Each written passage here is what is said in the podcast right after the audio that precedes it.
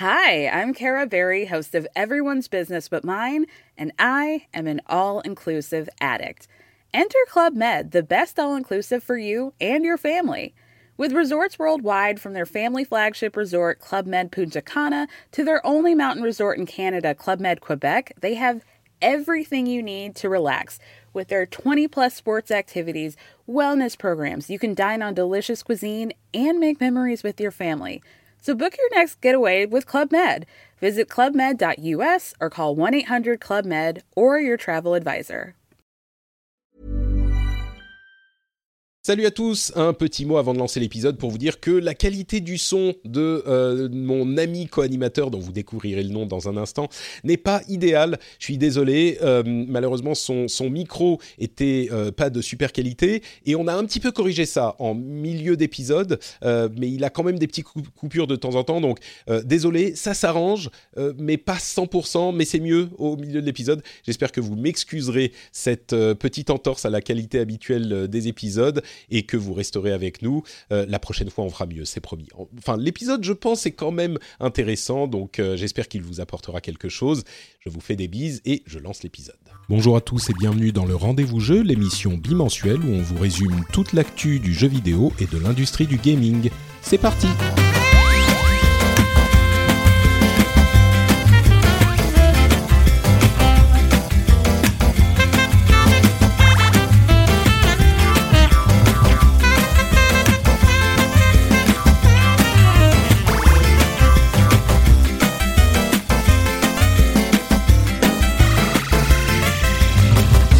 À tous et bienvenue sur le Rendez-vous Jeu, l'émission. On vous résume toute l'actu du jeu vidéo. On vous parle de consoles, de PC, de mobile, de tout ce qui se passe dans l'industrie.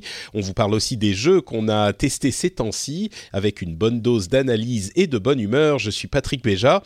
Et aujourd'hui, j'ai l'immense plaisir de recevoir un compagnon de longue date que les poditeurs de longue date euh, reconnaîtront, à savoir Daniel Charby. Comment ça va, Dani? Eh ben écoute, ça va super bien. Il a l'air super ce podcast, dis-moi. Ça a l'air fun. Hein. Dany, pour ceux qui ne savent pas, est mon premier compagnon de podcast à l'époque de Azeroth.fr il y a 12 ans maintenant, même plus. Déjà? Oui, oui, oui. Tu te rends compte, on était jeunes et beaux, on avait tous nos cheveux à l'époque. C'était, c'était euh, il y a bien longtemps tout ça. T'es en forme? Eh ben écoute, super. Toujours euh, ravi de faire euh, un petit podcast avec toi. Ça faisait bien longtemps, donc euh, il était C'est vrai que ça faisait un petit moment. On rappelle euh, à ceux qui euh, ne le savent pas que tu travailles pour Dell aujourd'hui et que donc tout ce que tu dis sur les PC est teinté de, du, de, de ta profession de marketeur professionnel n'est-ce pas Voilà, mais je suis totalement objectif. Hein. Les PC de sont de très très loin les meilleurs, les plus beaux, les plus sympas. Et... Tu, tu me disais... vos consoles et autres appareils. oui, bah, à, part la console Nintendo peut-être, mais d'ailleurs je dis ça parce qu'on va parler un petit peu de Nintendo euh, en, première partie d'émission, mais je dis ça, mais tu as aussi travaillé pour Nintendo, donc euh, c'est il y a très longtemps quand même. c'est il y a très longtemps, c'est il y a très longtemps, et euh, et des fois, je me dis, qu'est-ce que ma vie, euh, de quelle manière ma vie aurait-elle évolué si j'avais, si j'étais resté chez Nintendo, qui est soit dit en passant une super boîte où, euh, où franchement on peut travailler euh, et avoir beaucoup de plaisir en parallèle. Parce que franchement, les produits, les univers, les personnages, les jeux sont et pourquoi pourquoi t'as décidé de partir en fait? C'est on, on, dirait enfin un geste complètement fou comme quelqu'un qui travaillerait par exemple chez Blizzard et qui déciderait de partir. Je comprends ah pas. Ouais, mais, euh, je pense que je pense que tout le monde me, me soutiendra là-dedans. C'est on m'avait on m'avait mis en Allemagne. Hein, je sais pas si tu te souviens. Toi t'étais peut-être encore. Oui oui oui, je me souviens. Oui. Mais voilà, j'étais j'étais en Allemagne. J'y ai passé un an et demi à Francfort. Et à partir de ce moment-là, je me suis dit, ouais, bon.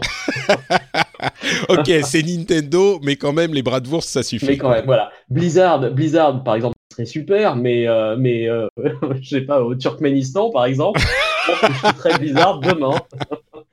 Écoute, euh, le jour où Turkmenbashi rachète euh, Blizzard, on pourra en reparler. Mais enfin, euh, c'est quand même pas l'Allemagne, c'est quand même pas le Turkménistan, faut pas exagérer. Non, non, non, non, bien sûr. ils ont pas, ils ont pas de, statut à la gloire de leur.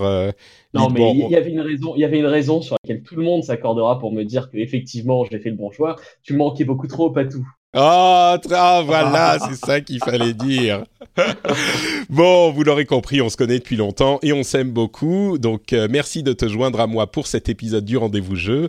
Euh, on va commencer en parlant de Nintendo, justement, comme je le disais, puisqu'ils ont pris une décision qui était, euh, qui, qui était, comment dire, qui est sans doute une sage décision qu'ils auraient dû prendre il y a longtemps, diraient certains, à savoir que ils ont annulé leur programme qui s'appelait le Nintendo Creators Programme, qui était un moyen de récupérer une partie des euh, revenus publicitaires des créateurs de contenu qui faisaient du contenu à partir de Nintendo. Et quand on dit créateur de contenu, on parle bien sûr de YouTube et Twitch.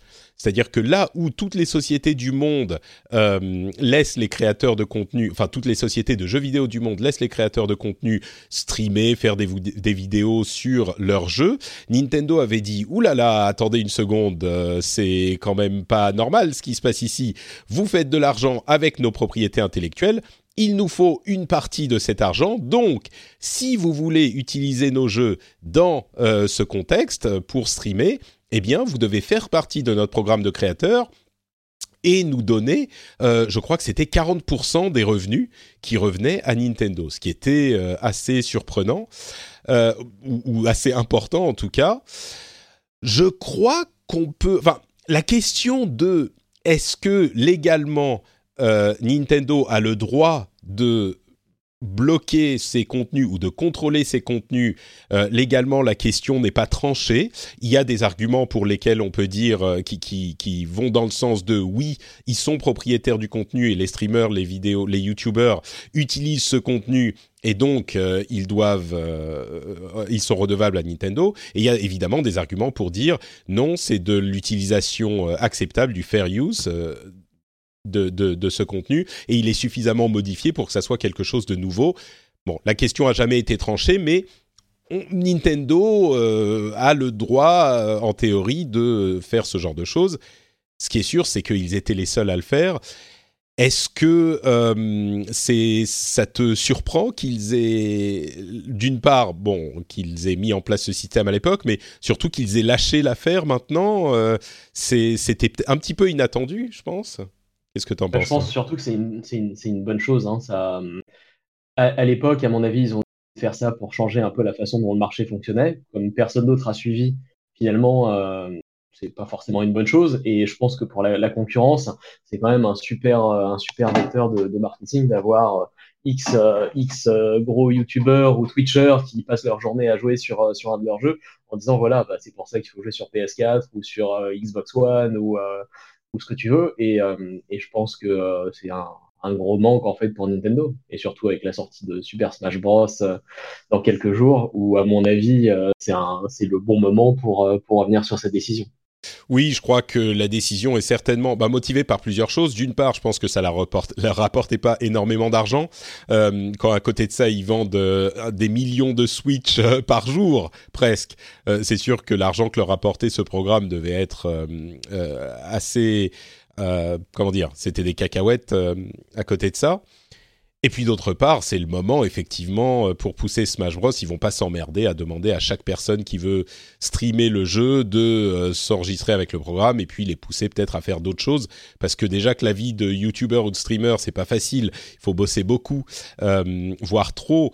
Et, si en plus de ça, il faut donner une bonne partie de l'argent à Nintendo, ça peut faire réfléchir. C'est pas motivant du tout. Hein. C'est pas motivant du tout. Tu vas, tu vas aller voir ailleurs. Si c'est ton gagne-pain principal, je pense que bon, voilà. Hein. Ouais, je suis assez d'accord. Euh, je pense aussi que ce que tu évoquais, euh, tu disais ils espéraient changer la pratique de l'industrie, peut-être.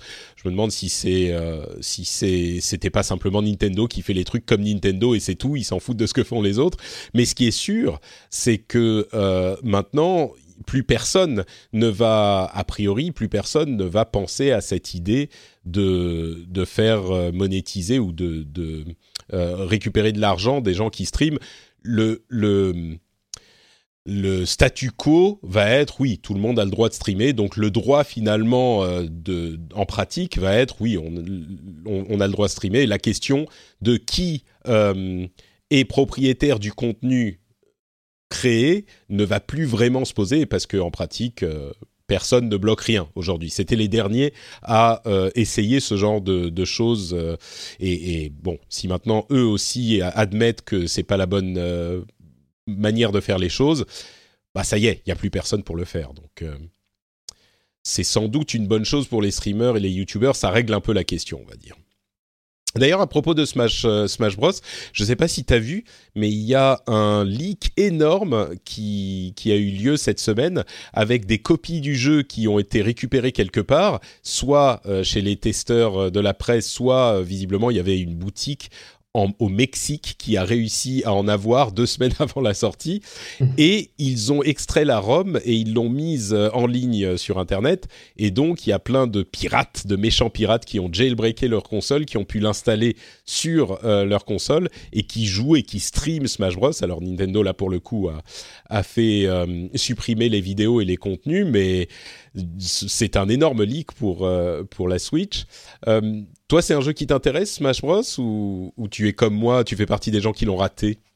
Je... Bah, je... travaille chez Nintendo en fait quand le, le premier et le deuxième sont sortis. Je n'ai jamais, enfin, je n'y arrive pas. Je comprends pas d'où vient l'engouement pour ce jeu. Alors, il est sympa, t'as un roster de malades, il y a 50 000 personnages, c'est fun, t'as plein de trucs à faire et tout.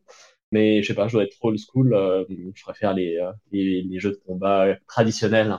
Ouais. Vrai. Euh, auquel toi et moi on jouait quand on était euh, plus jeunes. Quand on était petit. voilà. euh, c'est vrai, ouais. Bah, là, ça sera l'occasion de, vraiment de l'essayer pour moi, en tout cas. Mais oui, je suis un petit peu dans la même. J'y avais joué sur sur Wii U déjà. Je pense que les, les, les différences seront pas forcément genre. Enfin, pour un, un, un, néophyte tel que moi, elles seront pas énormes. Euh, je lui laisserai une chance, je verrai. Mais je déjà sur Wii U, il m'avait pas rendu fou de désir en me disant ah c'est génial, il faut que j'en refasse une. Tu vois. Au trois parties, moi j'étais genre bon, bah on peut peut-être repasser sur euh, euh, le Mario qu'il y avait sur Wii U qui était fantastique, donc je me souviens plus du nom. Oui, Super Mario 3D World, effectivement. Voilà. Bah en tout cas, les, les, gens comme toi et moi sont rares, je pense, parce que Smash Bros est, est déjà euh, l'un des jeux les plus précommandés euh, de, de bon, de la console, c'est sûr, et puis de la série Smash Bros. Donc il y a plein de gens qui l'attendent avec impatience. Et bon, on n'est qu'à une semaine de la sortie, donc euh, ça va être euh, la fête chez Nintendo euh, la semaine prochaine. D'autant plus qu'il y aura peut-être d'autres choses qui vont arriver. On va en parler un petit peu plus tard dans la partie rumeur sur les Game Awards. Mais donc voilà, bonne nouvelle pour les fans de Nintendo.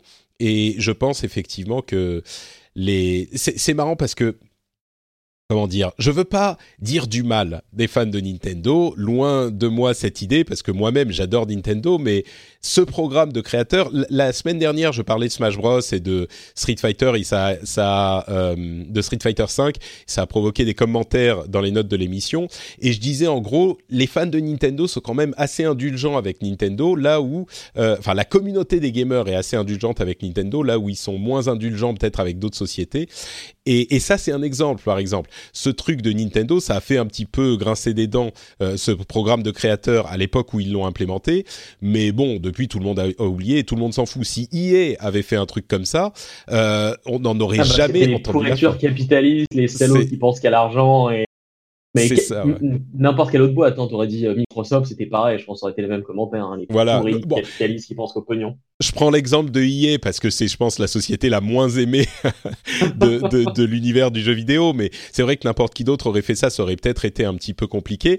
Et, et c'est pas la fin du monde, c'est juste un exemple de, effectivement, Nintendo, à mon sens, euh, a un petit peu un passe-droit de la part des gamers. Je sais que certains euh, sont pas du tout d'accord, mais bon, pour moi, c'est, c'est c'est un exemple de ça. Et encore une fois, moi j'adore Nintendo et j'ai un, un, un, vrai, une vraie affection pour la, la console. C'était la Super Nintendo, était la Nintendo tout court, euh, Nintendo Entertainment System était l'une de mes consoles préférées. J'avais des Game Watch à l'époque. Enfin bref, mais mais bon, c'est vrai que à mon sens. Mais est-ce que le jeu de Hanafuda?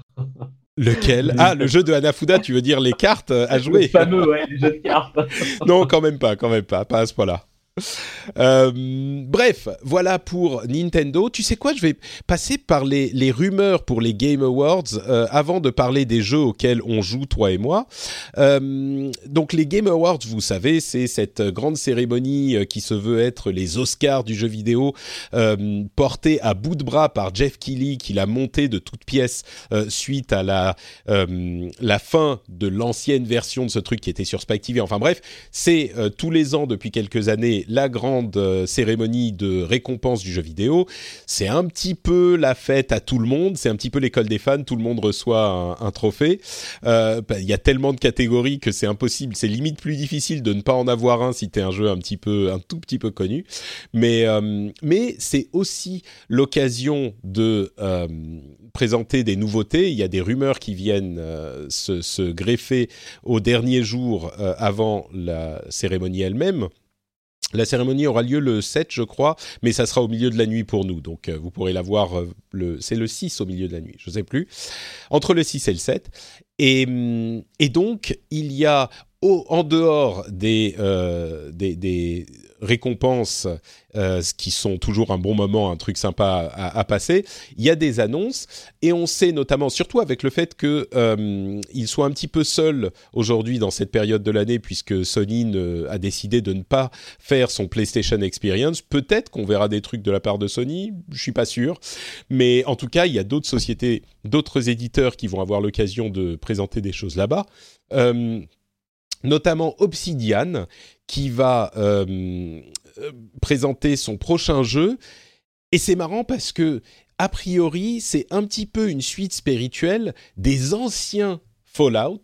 Euh, des Fallout avant que Bethesda ne récupère la licence, qui étaient des jeux vraiment très très hardcore RPG, vue isométrique de dessus, qui, qui, comment dire, et c'est intéressant parce que ça arrive au moment où euh, Fallout 76 a beaucoup déçu les gens. Donc je crois qu'il y a beaucoup de gens qui disent ah voilà Fallout 76 a déçu tout le monde, donc les gens vont pouvoir euh, s'enthousiasmer pour le Fallout d'Obsidian, surtout qu'il est créé par euh, les créateurs du Fallout originaux. Hein. c'est Tim Kaine et Leonard Boyarski qui sont derrière ce jeu dont on n'a pas encore le nom ni rien. moi je suis, je pense qu'il y a beaucoup de gens qui euh, partent du principe que les fans de Fallout vont euh, se comment dire retomber sur ce jeu d'Obsidian alors qu'en fait, je pense qu'il y a quand même beaucoup de fans de Fallout qui sont devenus fans avec Fallout 3, Fallout New Vegas et Fallout 4. Euh, et pour qui un jeu euh, en, isométrique vu de dessus, si c'est cette forme qu'il prend, euh, bah c'est pas du tout leur truc quoi. Donc je pense que ça va faire plaisir à des à des PCistes barbus, mais je suis pas convaincu que tous les fans de Fallout d'aujourd'hui euh, soient intéressés par ce jeu. Eh ben écoute, je sais pas. T'as peut-être raison, peut-être pas. En fait, je verrai le. Tu vois, si on peut faire un parallèle par rapport à Wasteland 2, qui a fait, à mon avis, un joli succès par rapport à quand même au, au jeu de niche que c'est, euh, je me dis que finalement euh, Fallout, qui est euh, Fallout est très très inspiré de Wasteland 1, les premiers Fallout, et, et donc je me dis que ce retour aux sources, peut-être qu'il aura pas le succès d'un New Vegas par exemple, parce qu'effectivement c'est quand même plus hardcore et et plus orienté sur, j'imagine, le, du narratif, du descriptif, du texte, etc., plutôt que des, des scènes d'action en, en 3D. RPG action. Et euh, mais je me quand même un public pour ça. Et, euh, et personnellement, par exemple, j'étais euh, déçu par les deux derniers Fallout que j'ai pas trop aimé. le 76, par exemple, on en parlera un peu plus tard peut-être, mais je, off quoi. Et je préfère nettement en fait la façon dont les anciens Fallout étaient amenés à l'époque. Alors maintenant, est-ce qu'on peut en venir en arrière comme ça et, et se dire ouais les jeux que j'ai aimés il y a, y a quoi il y a 20 ans euh, si on les remet au bout du jour, est-ce que ça a fonctionné? J'en sais rien. Mais je dois t'avouer que j'ai euh, kickstarté Wasteland 2 euh, il y a quelques années et j'y ai joué, je l'ai terminé, j'ai passé un bon moment. Oh bah écoute, il y, a des gens comme toi, hein, c'est sûr. Euh, il y a des, gens qui vivent dans le passé, qui, qui n'arivent pas. Ah, Diablo, Diablo. Il n'y a que ça et le 2, le 3, c'est nul. Donc euh, oui, il y a des gens, il y a des gens effectivement comme ça, c'est sûr. Le, la seule chose que je dis, et ceux-là seront très contents du nouveau jeu d'Obsidian, j'en suis certain. La seule chose que je dis, c'est que les fans de Fallout, dans leur ensemble, c'est devenu un truc beaucoup plus gros que ça ne l'était à l'époque. Et tu parles de Wasteland 2. Tu, tu, évoquais le fait que c'est un petit peu un jeu de niche, et effectivement, c'est le cas. Donc, euh, c'est pas du tout la même. Il faut voir comment ils vont positionner le truc. Hein. Mais c'est sûr que si c'est un jeu en, en isométrique, avec des graphistes euh, datant d'avant-guerre et, euh, et, euh, et, des pages et des pages de texte comme ce que fait souvent Obsidian, il se peut que ce soit effectivement, enfin, ça n'arrivera sans doute pas en termes de vente à la chute d'un New Vegas, par exemple. C'est ça. Euh, donc là, c'est déjà annoncé, on sait qu'il va arriver. Entre parenthèses, on se souvient que Microsoft a racheté Obsidian, mais ce jeu-là fait partie des contrats signés avant le rachat, donc il sera sans doute disponible bah, sur toutes les plateformes et pas que sur les plateformes Microsoft. Euh, à côté de ça, on a euh, là donc c'était une news confirmée. On a des rumeurs. L'une des rumeurs, c'est la présentation du nouveau jeu de Rocksteady, Rocksteady qui a fait les fameux Batman Arkham, et on serait toujours dans l'univers d'ici. On a longtemps entendu parler d'un jeu Superman développé par Rocksteady, donc après Batman, il semblerait qu'en fait euh, on s'oriente plus vers un jeu avec un groupe de super-héros, selon Jason Schreier, qui décidément en ce moment euh, sort un scoop par semaine. Euh, donc plutôt un jeu de super-héros avec plusieurs super-héros donc on pense tout de suite à Justice League parce que euh, dans l'univers d'ici c'est le groupe le, plus important euh, et qui serait un petit peu un jeu as a service, euh, un jeu service comme Destiny, etc. Donc voilà, c'est possiblement un truc qu'on va entendre de la part de Rocksteady et vu le succès de la série Batman Arkham, évidemment on est hyper attentif à ce qu'ils vont faire. un truc qui va, tu, tu me dis hein, quand tu as des Ouais, non, mais euh, c'est. Euh, écoute, j'ai un peu de mal avec les, euh, les héros d'essai, ça m'amuse moins en général, et l'univers me parle moins. Donc, tu m'avais dit, ouais, il ferait un truc similaire dans, chez les Marvel, pourquoi pas mais, mais même, bon, je, je trouve qu'il y, en a, il y en a en fait beaucoup des jeux de ce type ces derniers temps, et euh, faut voir ce qu'ils vont en faire pour se différencier. T'avais pas aimé les Arkham? Ils sont bien, mais finalement, tu regardes le 2, euh, le 3, bah, les gens vont me sauter, vont, me hurler dessus, tu vois, mais la différence est pas énorme, énorme entre chaque épisode. La, la recette est fantastique, ils ont fait un jeu fantastique, mais euh, finalement, je pense que le 2 a perfectionné pas mal la série, et euh, les améliorations entre le 2 et le 3, par exemple, sont, je suis d'accord. Je suis d'accord. Le 2 était une belle expansion de ce que pouvait faire euh, le, le, le, cœur du truc du 1. Euh, et je crois que c'est le meilleur, le 2. Le 3, enfin, ça dépend si on parle de Origins ou du vrai 3 ou de Dark Knight, je crois. Ou Night, Dark Knight Rises, je sais plus, bref. Dark Knight Rises, oui. Enfin, c'est non, mais, entre les... Oui, le troisième vrai de Rocksteady, quoi, pas celui qui a été fait par l'autre euh, série. Mais oui, bon, euh, mais justement, c'est ça qui est intéressant, c'est qu'ils ont fait un tellement bon boulot en, en établissant. C'était le premier jeu vidéo de super-héros qui marchait, qui était bien, euh, le premier Arkham, donc le Arkham Asylum. et donc, c'est intéressant d'imaginer ce qu'ils pourraient faire en repartant sur d'autres bases et pas forcément devant se, se, trimballer l'héritage de la série Batman Arkham. C'est ce que j'espère. Ouais. Mm. Pour moi, c'est le, ce que j'attends d'eux, c'est l'innovation et quelque chose de différent, sans se baser sur euh, une formule qui est euh, tout à fait rodée et qui a eu beaucoup de succès. Ouais, bah écoute, euh, jeu as a service, donc voilà, déjà ça s'est établi entre Destiny, Anthem et ce genre de choses. Mais bon, c'est un petit peu à cette sauce qu'on est tous mangés en ce moment, quoi.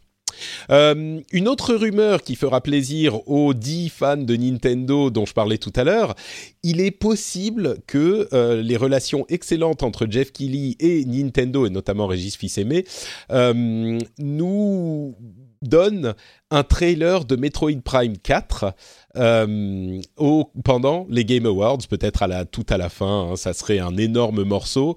ça serait pas mal, ça serait très intelligent de la part de Nintendo s'ils ont quelque chose à montrer, parce que pour le coup, ça mettrait tous les projecteurs sur la Switch, et donc ça encouragerait les gens à en acheter pour Smash Bros, entre autres, je pense. Donc, euh, même, si on n'a pas forcément besoin de plus de motivation pour... Euh, pour, euh, si on est déjà fan de Smash Bros, mais il n'empêche, ça serait genre encore une raison de se dire ah bon bah écoute, euh, Metroid Prime 4 arrive euh, l'année prochaine, je vais me prendre une Switch maintenant. En plus, il y a quelques jeux sympas. Je pense que ça serait bien joué. mais je ne sais pas si on peut y croire. J'espère, j'espère. Étant grand fan de. De toute façon, j'attends ça avec impatience. Ton micro coupe un petit peu, un petit peu tout le temps. Je sais pas ce qui se passe, mais la qualité n'est ah pas incroyable. Mais bon, écoute, on va faire avec. Euh, ah, on est... sera pas trop pourri pour les pour les poditeurs alors. Oui, oui, j'espère aussi. Désolé hein, pour la qualité. Euh, mais bon, la douce voix de Danny compense, j'en suis sûr. Euh, on parlait de, jeux as a service, et qui dit jeu as a service dit Anthem, qui arrive bientôt. Entre parenthèses, euh, l'alpha fermée de Anthem a lieu début décembre, et vous avez jusqu'au 3, je crois, pour vous inscrire, si ça vous intéresse. Donc, euh, vous pouvez y aller. Mais BioWare disait il y a euh, quelques jours qu'ils auraient des, des, infos sur la série Dragon Age à nous donner en décembre. Alors évidemment, quand on dit en décembre, l'événement de décembre, c'est les Game Awards. Euh, aller plus loin que, on va dire, le 10-15, ça devient compliqué parce qu'après, tout le monde est en vacances, donc les news euh, ne portent plus tellement. Donc il est possible qu'on ait des nouvelles de Dragon Age à, aux Game Awards également ils en profitaient pour dire que Mass Effect était toujours une grosse priorité pour eux. Donc euh, ils sont toujours en train de travailler sur des jeux Mass Effect, ce qui est plutôt une bonne nouvelle, je pense, même si Andromeda a déçu beaucoup, beaucoup de monde. Euh, donc oui, Dragon Age, pourquoi pas? C'est vrai que la série a eu des hauts et des bas, mais, euh, mais c'est bien de voir. Elle a commencé très fort, disons, et ensuite ça s'est un peu essoufflé avec le temps, je trouve. Mais... Bah, le 2 était quand même une grosse déception. Euh, euh, Inquisition était assez. Euh, enfin, je l'ai pas du tout aimé. J'ai trouvé creux et inintéressant. Ah Donc, ouais, j'avais beaucoup, beaucoup d'espoir en fait pour ce jeu que j'ai précommandé. Et depuis, je me suis dit, je ne précommanderai plus jamais de BioWare avant qu'il redresse le cap. et eh ben peut-être que ça sera l'occasion. Ça serait, oui, oui, c'est vrai qu'Andromeda pour le coup, euh, bon, ça serait peut-être l'occasion. Euh, en tout cas, on risque d'en voir un petit peu plus. Et puis enfin, là, c'est pas tout à fait sûr que ça soit au Game Awards, mais il y a Koei Tecmo qui semblerait euh, vouloir annoncer son prochain jeu le 6 décembre, donc c'est la veille des Game Awards. Mais peut-être que du coup, ils l'annoncent le 6 et puis ils en parlent un petit peu plus au Game Awards. Ils le présentent un petit peu plus au Game Awards. C'est pas impossible non plus. Donc euh, voilà pour les rumeurs pour les Game Awards. Euh, en tout cas, c'est toujours un bon moment et euh, c'est l'un de ces événements qu'on a plaisir à suivre en tant que gamer. Et puis oui, chacun a ses jeux de l'année, chacun a ses cérémonies, il y en a plein, et ça ne veut pas dire que celle-là c'est la seule qui compte, mais c'est une de plus qui est, qui est marrant et intéressante quoi. Euh, bon, parlons un petit peu des jeux auxquels on est en train de jouer. Et je sais que tu m'as mis toute une série de jeux que tu étais en train de, de, tester, ou pas de tester, mais enfin qui t'occupaient en ce moment. Euh, on va peut-être pas parler de tous les jeux, euh, mais j'aimerais bien avoir tes impressions très rapides sur Red Dead Redemption 2, dont on a beaucoup parlé dans l'émission avec, comment dire, disons qu'on n'est pas forcément tous d'accord, mais dans l'ensemble, je crois que euh, la plupart des gens avec qui j'ai parlé étaient déçus de Red Dead Redemption 2. Est-ce que c'est ton cas aussi?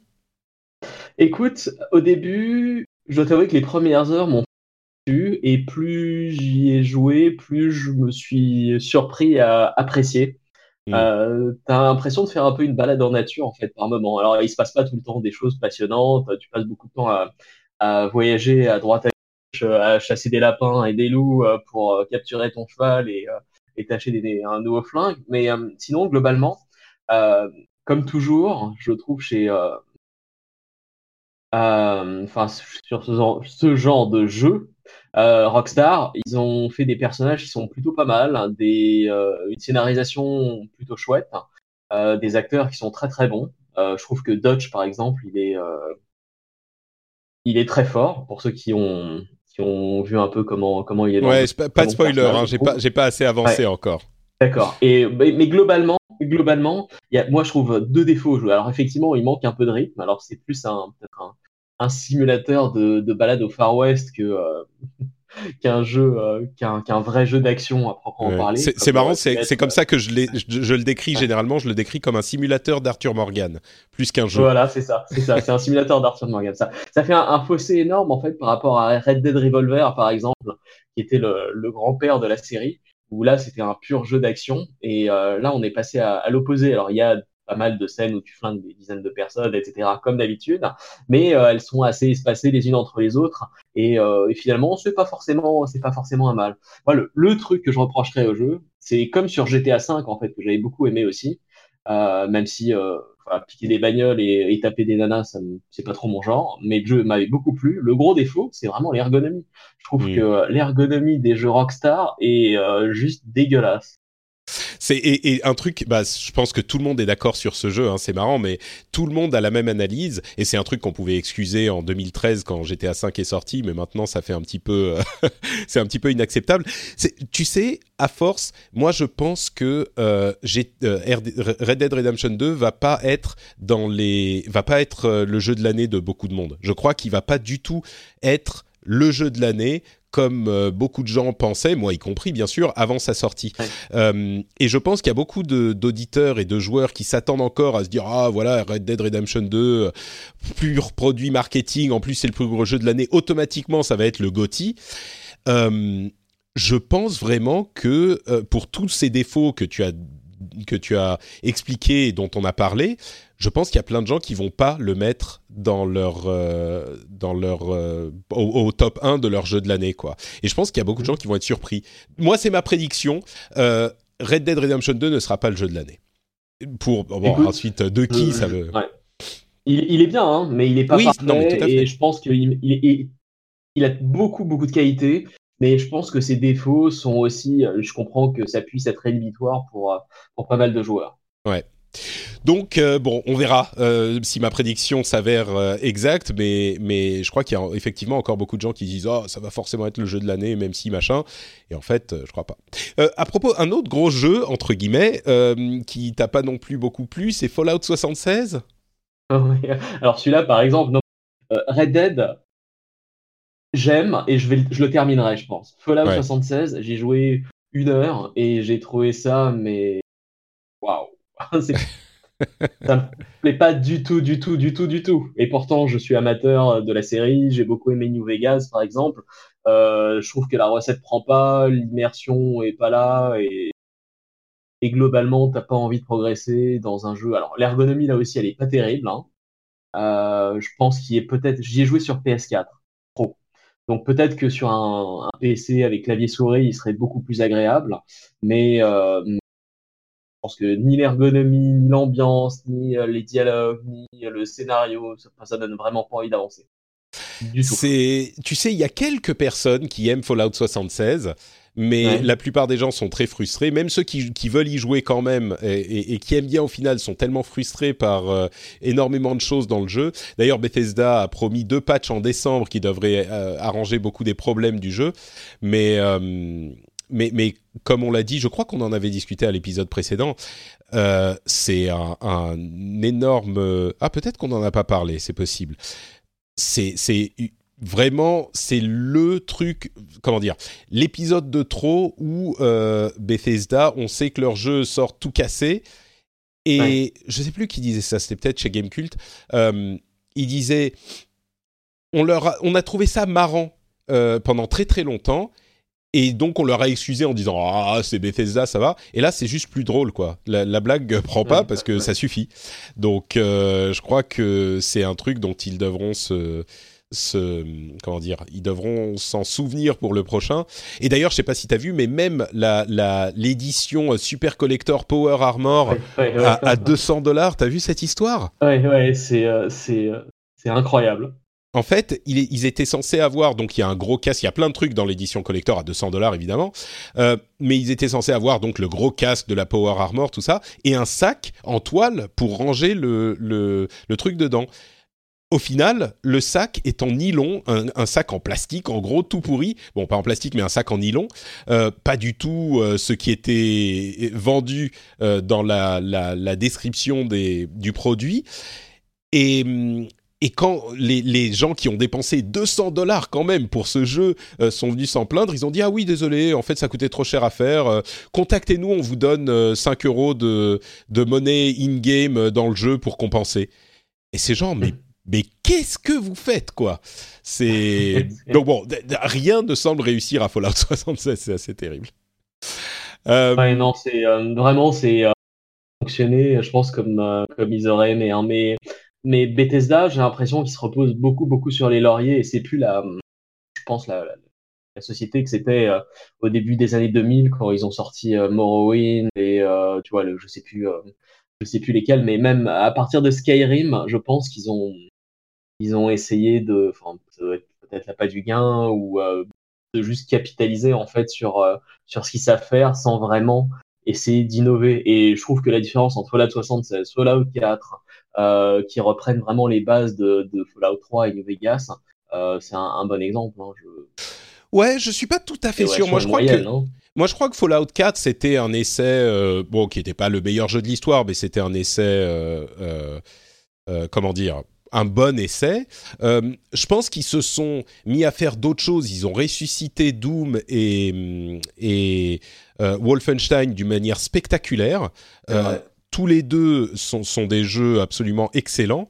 Et, et, on peut pas, tu vois, on peut pas dire ils se sont reposés sur leur laurier. Ils auraient pu. T'as raison. J'avais oublié Doom, qui sont vraiment Doom. Je l'ai terminé deux fois. Ouais. Ouais, on est d'accord. Donc, il y a ça. Et puis, je crois aussi que Fallout 76, c'était un truc qu'ils ont voulu tester. Ils se sont dit, qu'est-ce que ça donnerait un Fallout en multijoueur? Bon, c'est pas un énorme truc, on va le vendre quand même un peu plus cher parce que voilà, c'est notre jeu de l'année, on n'a rien d'autre à, à, présenter. Donc voilà, clairement, c'était un faux pas. Mais euh, ils, ils, travaillent sur, euh, comment ça s'appelle, Starfield. Ils ont euh, euh, Elder Scrolls 6 qui est dans les... Euh, dans les cartons aussi. Peut-être que ça arrivera qu'en 2020, 2021, on ne sait pas, mais je crois qu'une fois que ces jeux-là seront sortis, euh, il y aura, on aura bien vite oublié l'épisode Fallout 76, qui est clairement euh, un petit peu catastrophique, et même Fallout 4, qui était juste peut-être euh, pas, oui, voilà, un peu décevant, qui n'était pas le truc. Il était Moi, pas mal, que... mais décevant. Voilà, c'est ça, c'était pas un mauvais jeu. Donc euh, c'est plutôt à la lumière de Fallout 76 qu'on se dit ah ouais, en fait, ouais, tu ça. vois, le Fallout 4, il était pas mais euh, mais moi je crois qu'on aura vite oublié tout ça une fois qu'ils auront Et effectivement, on a tendance à pas les associer avec Doom et, et Wolfenstein, mais enfin vraiment les deux euh, il fallait il fallait du courage pour les ressortir de leur placard, les réinventer et en faire des jeux à succès, intelligents, intéressants, bien conçus. Euh, C'était donc euh, bon. Pour moi, c'est. Et c'est ça que je trouve dommage, tu vois, parce que finalement, par exemple, dans le dernier Wolfenstein, c'est le 2 ou je sais plus comment il s'appelle. C'est le 2. Ouais. Euh, ouais. Les, de les, euh, les scènes de dialogue euh, sont très bien jouées, elles sont bonnes, elles sont intéressantes, elles sont agréables à regarder. Et donc, ça prouve qu'ils savent en faire des vraiment bien. Simplement, j'ai l'impression que dans Fallout 76, euh, je sais pas, c'était peut-être secondaire pour eux, mais enfin, j'ai pas du tout, du tout accroché à la façon dont c'est présenté amené au niveau euh, scénaristique. Bah, j'ai l'impression que c'était en fait, il y a même pas vraiment de NPC, ça passe tout par des, des enregistrements audio, etc. dans Fallout 76. Ouais. Euh, moi, je crois que ça a été un petit peu rajouté pour se dire bon, on a une sorte de mode multijoueur de Fallout 4. On va le vendre ouais. tout seul, donc faut quand même ajouter un, une trame narrative, machin. Donc on va rajouter ça. C'est un truc qui a été fait, euh, qui, qui, est fait de briques et de broc Fallout 76. Donc je pense pas qu'il faut le, le prendre comme une référence du truc. Si on parle de Fallout 4 par exemple, évidemment les scènes euh, de d'histoire sont euh, moins bien joués, moins bien scriptés, parce que c'est des trucs où les animations sont scriptées par rapport au... Enfin, c'est très basique, alors que sur ouais. un jeu comme, euh, comme Wolfenstein, euh, tout est motion capturé. Donc là, évidemment, c'est un jeu narratif qui a une trame, t'as pas 60 000 donneurs de quêtes, c'est un petit peu comme comparer, je sais pas, Assassin's Creed Odyssey ou Mass Effect et un jeu comme euh, un jeu de Naughty Dog, tu vois. Là, tu as une, une, série de scènes qui vont s'enchaîner, donc évidemment, ils peuvent faire du motion capture, des, capturer les acteurs et tout, mais dans un grand RPG où tu as euh, 60 000 quêtes annexes, tu peux pas faire ça. Donc on peut pas... Je suis pas tout à fait d'accord. Regarde, mmh. par exemple, à l'époque, hein, euh, effectivement, la majorité des, des la majorité Lequel, pardon, des quêtes n'avait rien. Dans World of Warcraft. Ah oui, la, ma non, la majorité des quêtes n'avait rien du tout. Et il y avait scènes qui étaient scriptées avec des scènes d'animation euh, immersives, etc. Euh, tu veux dire qu'il pourrait en faire quelques-unes de, de scriptées d'animation quelques-unes, ouais. c'est mmh. ça, sur, sur les quêtes principales de la trame principale. Aller tuer euh, 10 moutons ou 10 rats radioactifs, on s'en fout. Mais, euh, mais finalement, les quêtes, il faut avancer l'histoire, où il y a des rebondissements, etc. Euh, je sais pas s'il y en a, je suis peut-être pas allé assez loin, mais, mais c'est ce que je pense qu'ils auraient pu faire. Hmm. Bon, peut-être pour Starfield alors, ça sera un petit peu plus travaillé, possible. Euh, Pokémon Let's Go, c'est un autre jeu auquel tu es en train de jouer. Alors, euh, comme on l'évoquait au début d'émission, euh, tu avais travaillé à la traduction des tout premiers Pokémon, et ça, c'est une sorte de réimagination des premiers Pokémon. Est-ce que la, la, la, fibre de la nostalgie a vibré chez toi? Voilà, alors, donc, c'est un, c'est un remake de Pokémon Jaune, comme je pense pas mal de gens le, enfin, sont, au courant déjà, ils savent. Euh, graphiquement, il est mignon, il est sympa. Euh, il réinvente pas énormément et le jeu. Mais euh, je pense qu'il y a, deux choses qui sont beaucoup beaucoup plus agréables que dans l'original, à mon avis, euh, ou dans les versions récentes de Pokémon. Premièrement, l'ergonomie du jeu. Alors euh, là où je me plaignais, tu vois, de, je sais plus, il y a quelques minutes, c'était de, de, Red Dead Redemption 2, où on disait que l'interface était restée coincée en, en 2010. Bon, Pokémon, jusqu'à la version 3DS donc de l'année dernière, qui était Ultra Sun et Ultra Moon, eux, ils étaient restés carrément coincés euh, fin, des années 90. Hein, donc l'interface était horrible et euh, c'était une purge, euh, même si elle avait été un petit peu améliorée déjà par rapport aux autres versions du jeu qui sortent sur DS, qui sont sorties sur DS, 3DS. maintenant, donc l'interface là, elle est à peu près agréable et sympa. Il y a encore quelques, euh, elle est pas parfaite, mais euh, au moins c'est euh, c'est plus un truc où tu te dis ah mon dieu mais quelle horreur, mais vraiment il, il devrait vraiment travailler là-dessus. Là ça y est, il y a il y a déjà ne serait-ce que des des options pour créer tes Pokémon de manière automatique. Euh, par par numéro de Pokédex, par par date de capture, par je sais pas, tu peux les trier de plein de manières. Ça n'existait pas avant. Alors quand t'as deux 20 Pokémon, c'est pas un problème, mais dans les derniers quand même ça montait jusqu'à 700 et quelques. Euh, ou peut-être plus, je sais plus. Donc voilà. Donc ça, et tu pouvais pas les trier un peu l'ampleur. Non, pas de manière. Il y a, y a, aucune manière simple de les trier. Euh, oh enfin, il n'y avait pas assez d'imitateurs en fait pour les trier de certaines manières. Là, par exemple, tu vois les trier dans l'ordre du Pokédex pour moi, ça semble être la base. Et donc là, maintenant, c'est automatique. Alléluia. D'accord. bon, alors donc ça, déjà, c'est un gros plus. Et ensuite, euh, ce qui est plutôt sympa, euh, c'est euh, le jeu est beaucoup beaucoup moins grindy en fait qu'à l'époque. Donc plus du tout besoin de farmer des Pokémon sauvages pendant des heures. Et la façon de les attraper, tu sais, comme comme sur la version mobile avec des Pokéballs, au début, je me suis dit, oh, ça va être pourri, je déteste la version hein, sur téléphone, euh, même si je sais qu'il y a beaucoup de fans et que le jeu est très sympa, moi, ça me parlait pas du tout. Et là, en fait, c'est assez bien intégré dans le jeu, c'est plutôt euh, des combats un peu plus rapides et sympas. Euh, par rapport à ce qui était à l'époque où tu vois pour capturer un Pokémon c'était la croix et la bannière c'était compliqué c'était long et donc là tu peux les enchaîner au ouais ouais ouais et là tu les vois sur la carte tu vois ceux le Pokémon que tu vas attraper ou pas, euh, tu peux éviter les autres et, euh, et ça déjà c'est euh, un confort de vie euh, majeur pour tous les fans de Pokémon. Hmm. Maintenant le truc que, que j'aime moins, euh, c'est surtout les combats contre les, les, dresseurs, les entraîneurs de Pokémon. là par contre t'as des as deux plombes d'animation à chaque fois avant de pouvoir commencer à te battre et donc ça, ça, ça fait une sorte de, de, temps mort en fait de creux dans le jeu. Bon ensuite c'est un, un défaut mineur je pense qu'il pourrait corriger facilement mais euh, globalement le jeu est très sympa. Est-ce que euh, pour quelqu'un, c'est la question que je pose à tout le monde, pour quelqu'un qui a raté le train Pokémon parce qu'à l'époque, euh, euh, comme je le dis souvent, moi j'étais un grand, tu vois, j'étais j'étais vieux déjà et ça c'est Pokémon, c'était pour les enfants. du coup j'ai raté le train. Est-ce que c'est l'épisode pour s'y replonger ou est-ce qu'il vaut mieux attendre le vrai épisode euh, Switch nouveau et pas juste une sorte de semi-remake du, du premier? Euh, Je pense que c'est un bon épisode pour s'y replonger. Maintenant, il faut savoir une chose. Pokémon, si euh, toi t'as pas été dans le train Pokémon à l'époque, euh, c'est quand même un jeu qui est très ciblé pour enfants. Donc t'attends pas à une histoire merveilleuse, t'attends pas à des dialogues palpitants, etc. Mais euh, mais par contre, sinon c'est un épisode très très sympa pour pour y jouer.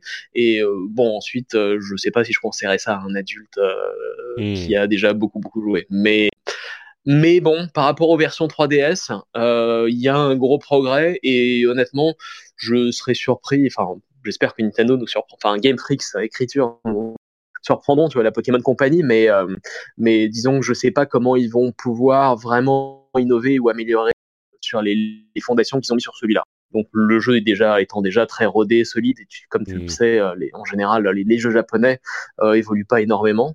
Je suppose que tu as joué à Dragon Quest 11 par exemple, oui. où voilà le jeu est sympa, mais c'est disons avec bah, les graphismes en moins, il aurait pu sortir en 89. Hein. Ouais, bah, c'est intentionnellement un trip nostalgie et je crois que oui, oui, oui, Pokémon est un petit peu. Euh, c'est difficile de se départir complètement de cette part de l'identité du jeu, c'est vrai.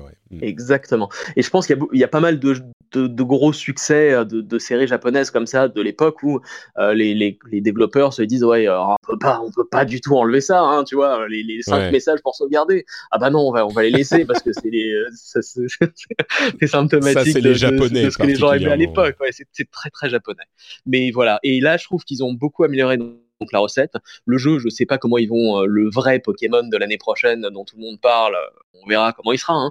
mais celui-là est franchement sympa et euh, c'est assez mignon. si tu l'achètes demain, je pense pas que tu passes 40 heures, mais je suis sûr que tu passeras 4-5 heures dessus avec plaisir. Mmh, ouais. Bon, tu sais, si j'avais pas 60 000 jeux auxquels jouer, peut-être que je testerais, mais. Ouais, en, ce moment, c'est l'enfer. Hein. Il y a beaucoup, beaucoup de jeux sympas, donc il faut choisir. Euh, donc, bah, parlons de, la suite. Euh, un petit peu rapidement, tu joues à Diablo sur Switch. Je pense qu'il n'y a pas 60 000 trucs Encore, à, dire. Ouais, je suis replongé. Mais comment t'as... enfin, je comprends pas. Tu, tu as passé des centaines d'heures déjà sur PC. Euh, pourquoi y rejouer sur Switch? Je sais, je sais. Eh bah écoute, voilà, je sais pas, mais c'est un bon format. Le jeu tourne bien c'est agréable et c'est sympa et bah, j'adore Diablo. Hein. Il n'y a rien de plus défoulant, je trouve, après une journée de boulot un peu stressante, que d'aller euh, faire exploser des millions de démons dans tous les sens. Écoute, c'est une bonne, euh, c'est une bonne raison. Euh, il y a Spyro Trilogy de laquelle j'ai entendu beaucoup de bien. Euh, Spyro aussi, c'est un jeu, bon, c'est un remake de Spyro de l'époque c'est un jeu dont j'avais avec lequel j'ai pas une affection particulière. C'est un petit peu comme euh, comment il s'appelait Crash Bandicoot. voilà, Crash Bandicoot. Bon, j'y ai joué un peu, mais sans plus. Je suis curieux que tu te sois mis à jouer à Spyro Trilogy. Je ne comprends pas d'où tu l'as tu l'as eh ben, sorti. en fait, euh, j'ai euh... bon, j'ai de la chance déjà, j'ai les jeux assez facilement, donc c'est pas très compliqué pour moi. Tu vois, j'ai pas j'ai pas claqué 60 balles pour. Euh, ah, alors est-ce que tu l'aurais euh, acheté si tu avais dû le payer? C'est important ça, effectivement. Peut-être. Écoute, avec du recul, j'ai passé peut-être, je pense, 5-6 heures dessus. Euh, Peut-être. Fallout 76, non. Red Dead, je l'aurais fait, oui.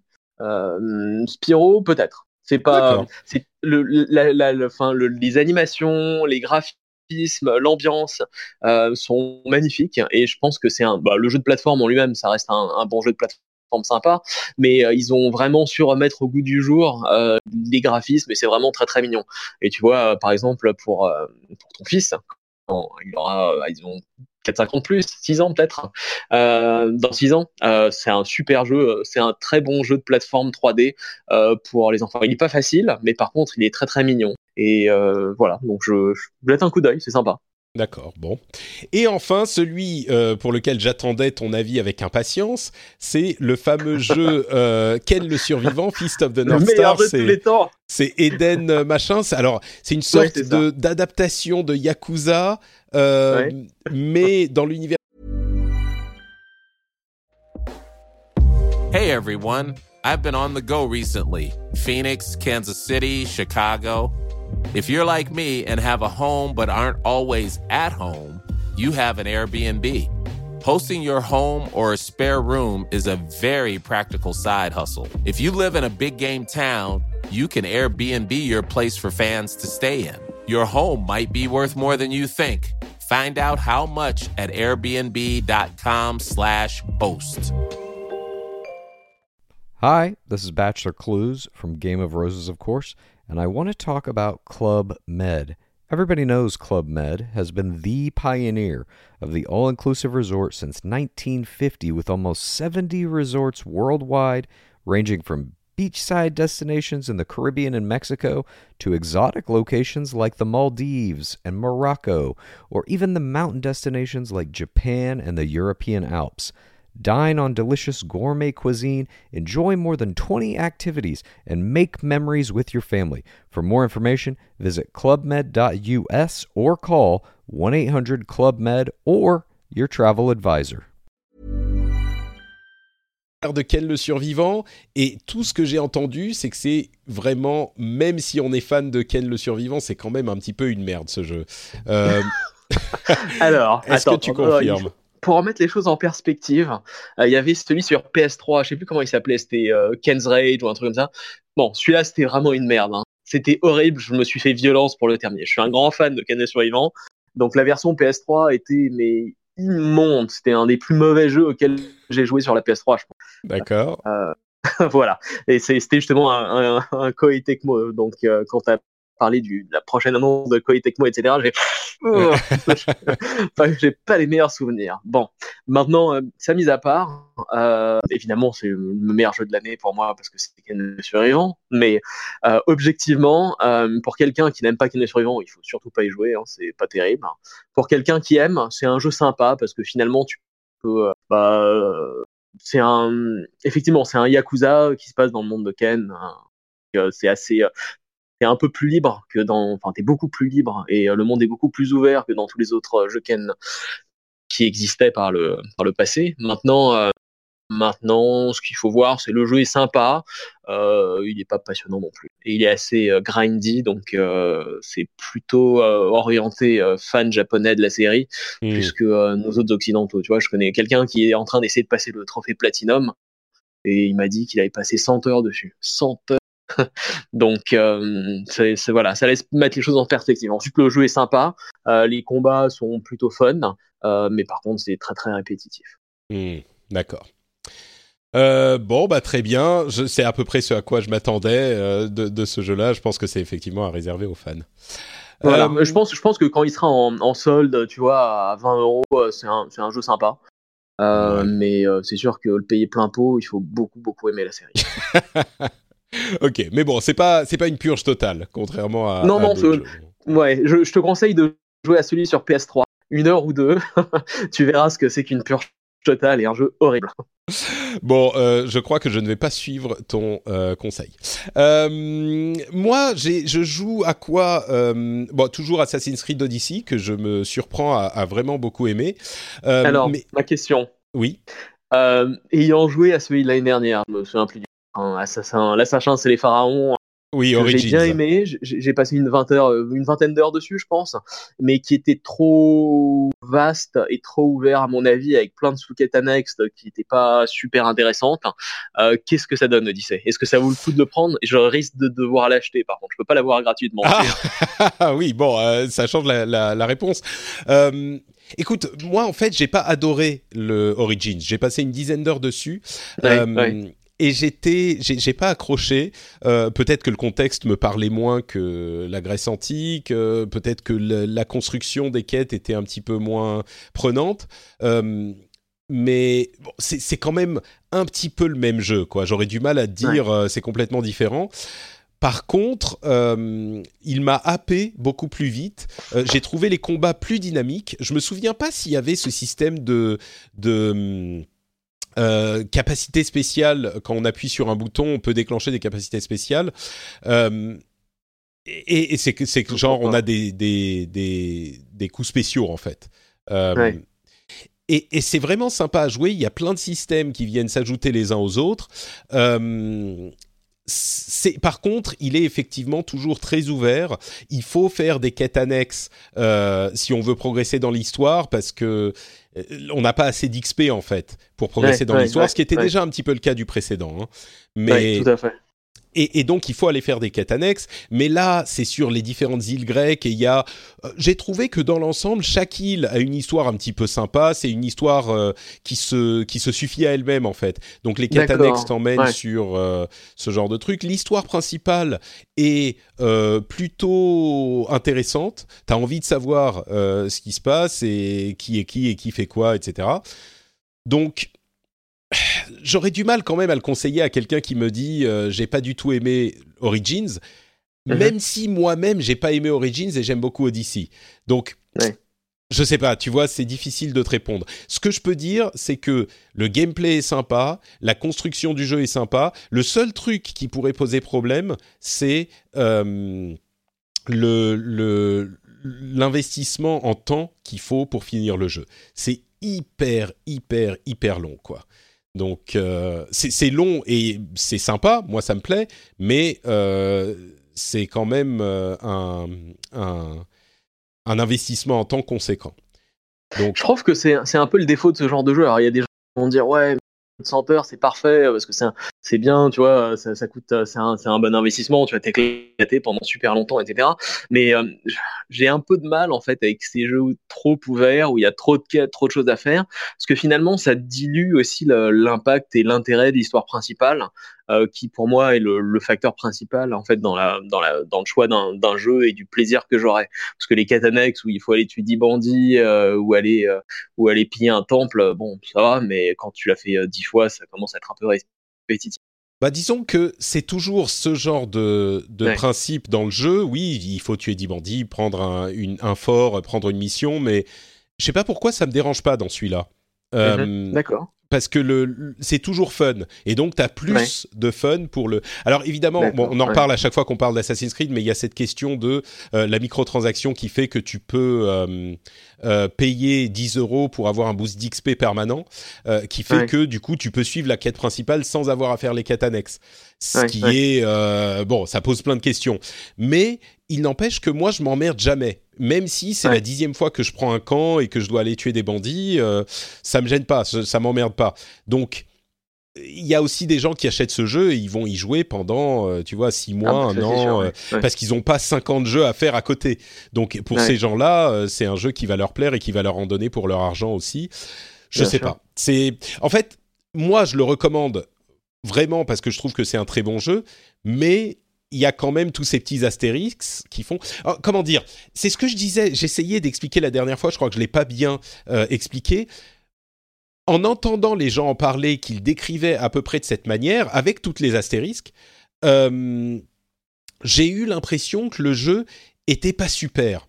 Alors qu'en fait, c'est en l'essayant pour moi en tout cas, je trouve que c'est vraiment un super jeu et il a énormément de choses à offrir et la plupart, je pas tous ces éléments, mais 80% des éléments sont réussis. Le combat est fun, plus fun que dans Origins.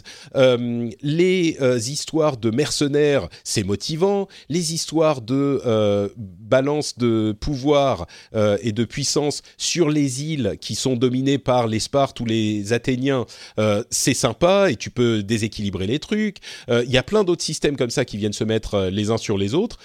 Et, tous ces trucs-là sont sympas. Et donc, peut-être que l'une des raisons pour lesquelles euh, je trouve pas ça répétitif, c'est que il y a genre, euh, je sais pas, c'est pas qu'il y a deux types d'activités à faire. Il y en a euh, cinq ou six. Et donc parfois tu vas faire un petit peu l'histoire principale et tu vas avoir plus d'histoire. Parfois tu vas aller euh, sur une île et ils vont te demander de faire tel ou tel truc qui va te qui va nécessiter euh, d'aller faire des missions. Parfois, il va falloir aller euh, prendre un camp pour euh, affaiblir le, le, le, pouvoir en place et provoquer la bataille de changement de comment dire le combat qui va te permettre soit de défendre, soit de reprendre le contrôle de l'île, etc. Donc il y a plein de petits trucs différents. Et puis parfois, tu es en train de faire un truc et il y a un mercenaire qui va arriver de nulle part et qui va vouloir te te, te, tuer pour récupérer la, euh, la récompense, euh, etc. Donc il y a plein de trucs comme ça. Et au final, ça fonctionne. Tout s'imbrique bien. Donc. Euh, D'accord, bah c'est. Écoute, tu me l'as quasiment vendu. Bon. J'aurais trouvé une bonne, une bonne offre de Noël en promo. Bah, parce que je suis un vieux radin, mais. Non, non, mais moi je l'ai pris en plus pour Black Friday à 40 euros. Donc euh, là, c'est carrément une bonne affaire, quoi. C'est effectivement, ça fait des, Je dirais, si vous êtes un petit peu hésitant, attendez Noël et il y aura certainement des offres à une quarantaine d'euros, c'est sûr. Euh, et du coup, je dirais même. Euh, je suis très curieux de voir ce qu'ils vont faire en 2020 avec la série parce qu'on sait qu'ils vont pas sortir de jeu en 2019 et donc ils prennent le temps de bien travailler le prochain le prochain opus et je suis du coup maintenant vraiment curieux parce que j'ai été très séduit par celui-là. D'accord. Ah bah écoute. Donc voilà pour euh, Assassin's Creed Odyssey. Tu me diras un jour si tu l'as si tu l'as acheté, si euh, j'ai été de bons conseils ou pas. Euh, mais entre temps, moi j'ai aussi enfin ressorti mon PlayStation VR. Euh, que, qui était dans son placard depuis plus d'un an maintenant. Et je me suis dit bon, il y a quelques jeux qui sont sortis. Euh... Non, c'est pas vrai. Ça fait pas plus d'un an. Je l'ai ressorti il y a quelques temps, euh, quelques mois, mais euh, donc je l'ai rebranché malgré le fait que ça soit un ancien modèle qui fait pas passer le HDR. Donc il faut que je débranche et je rebranche si je veux du, HD, du HDR, etc. Ouais. Mais Euh, j'ai joué à deux jeux. J'ai joué à Beat Saber et à Astrobot Rescue Mission. Euh, je, les ai, je les ai achetés parce que je me suis dit, je vais les tester, tout le monde en dit du bien. Et franchement, j'ai été très agréablement surpris par les deux.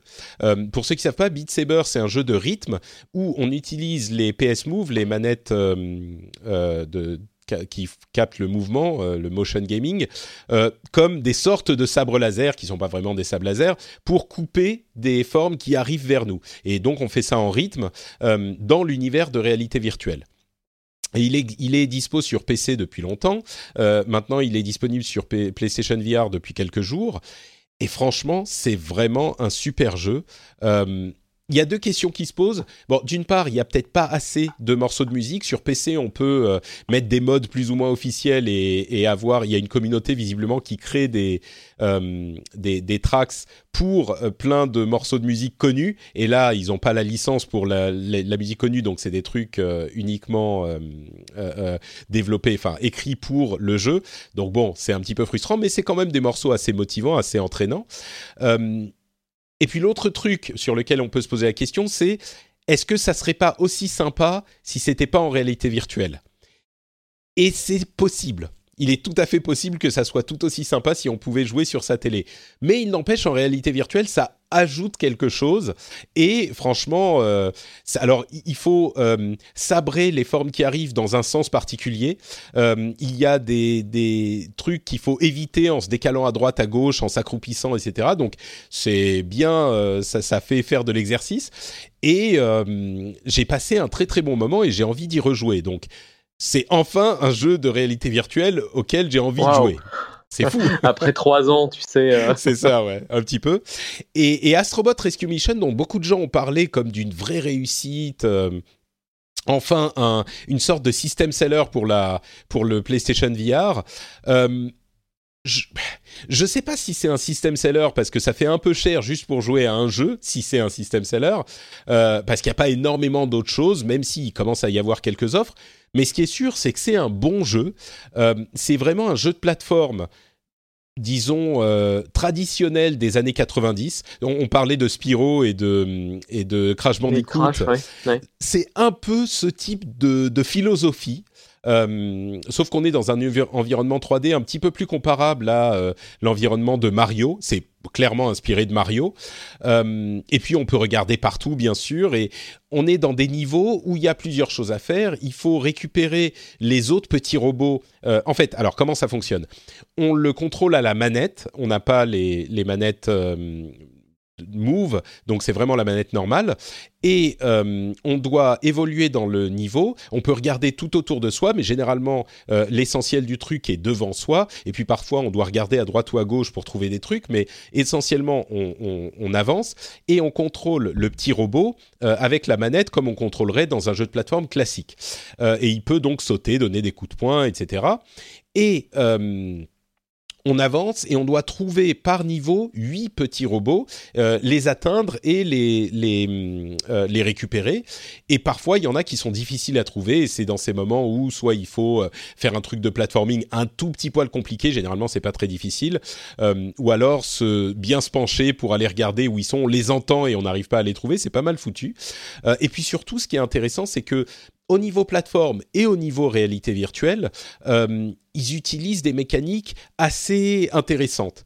Euh, je dirais pas que c'est des trucs invraisemblables où euh, notre notre mind est blown euh, tous les niveaux, mais franchement, c'est difficile de pas de pas sourire en fait quand quand il y a cette nouvelle mécanique amusante qu'ils qu'ils mettent en place. je dirais que la réalité virtuelle est pas, contrairement à, Beat Saber où ça pourrait sans doute, euh, on pourrait y jouer sans réalité virtuelle.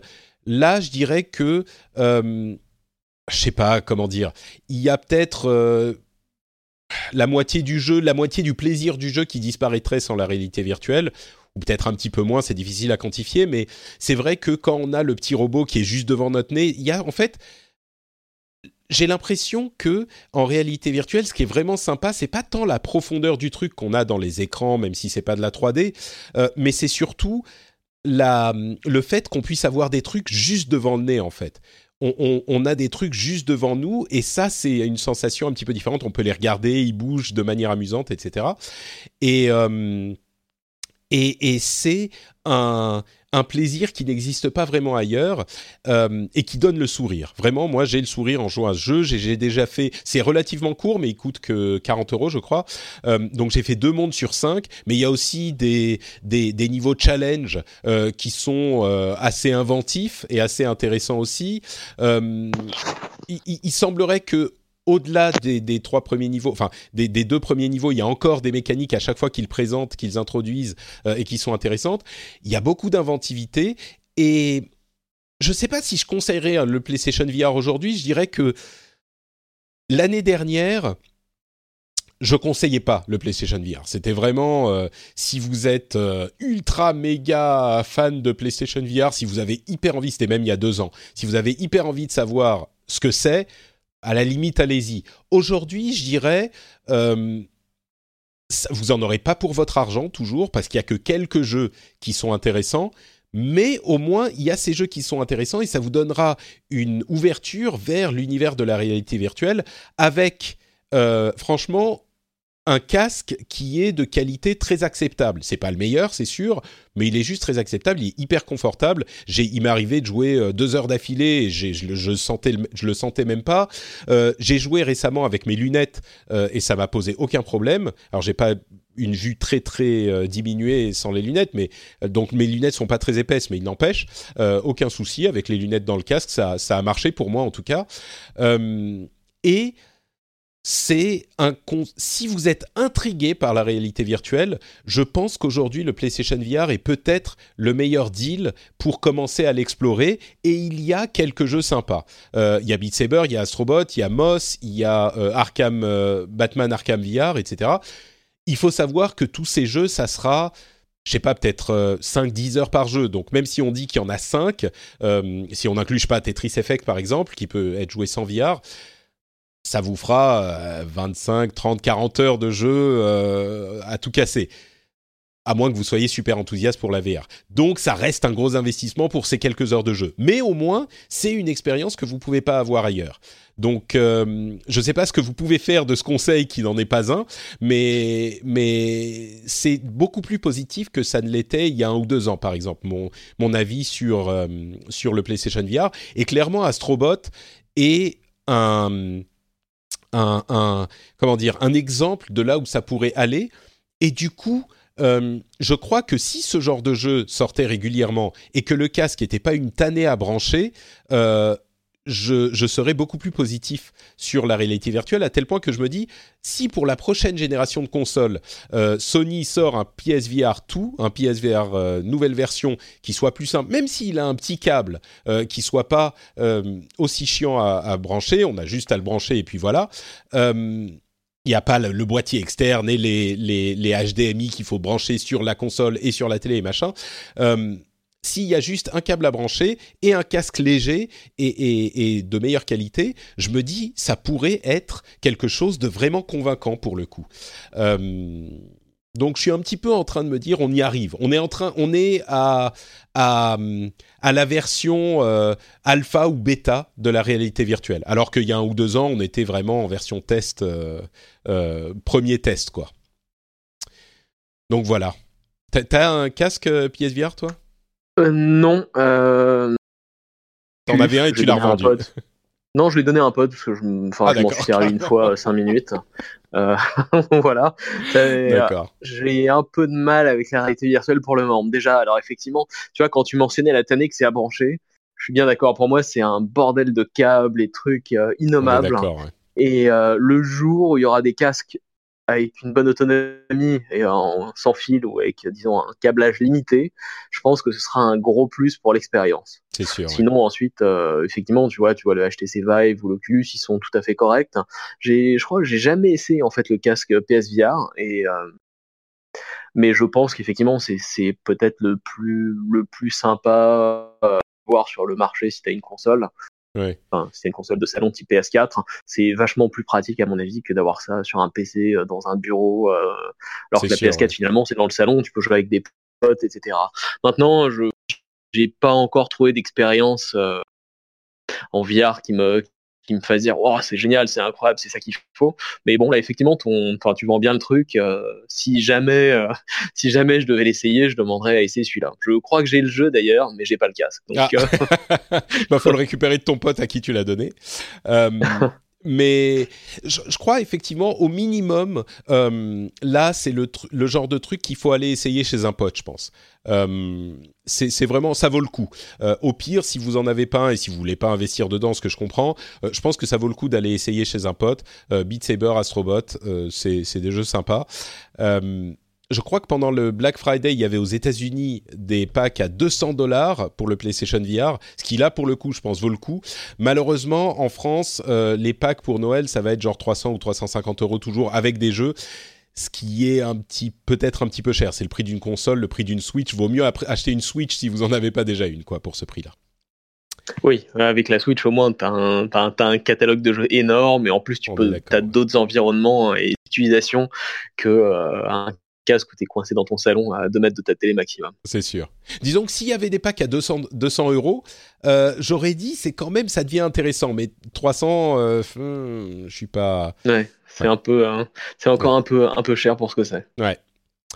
Bon, bah voilà pour les jeux auxquels euh, on a joué ces dernières semaines. On va conclure avec quelques news rapides. Euh, Il y a Red Dead Redemption, euh, c'est Red Dead Online qui est disponible en bêta depuis quelques jours en fonction de la version du jeu que vous aviez. Euh, moi, je me suis créé un perso sur Red Dead Online. J'ai joué deux secondes. J'ai été surpris de voir qu'il y avait une trame narrative solo en fait Ah oui dans le jeu. Un petit peu. Euh, Il y a, enfin, il y a plein, plein de trucs. Il y a des systèmes intéressants. Il y a, euh, pour éviter que de se faire tuer à répétition par quelqu'un, il y a un système de parlay, parlay et de feud. Mhm. Donc, euh, euh, de, de, de, comment dire, parlay c'est négociation et feud c'est euh, combat ouvert, quoi. C'est-à-dire que si on se fait tuer à plusieurs reprises par la même personne, on peut décider soit de faire un parlay, c'est-à-dire que on peut pas, se- on peut plus se tuer et il faut discuter. Et donc on, on discute et on dit ah ouais ok bon t'as fait ça j'ai fait ça ok va te faire voir et puis on se sépare pendant 10 minutes on peut pas se tuer en fait. Donc euh, bon Ouais, ça, T'enlèves ça- le mode PVP avec cette c'est personne ça. en fait. ça. exactement.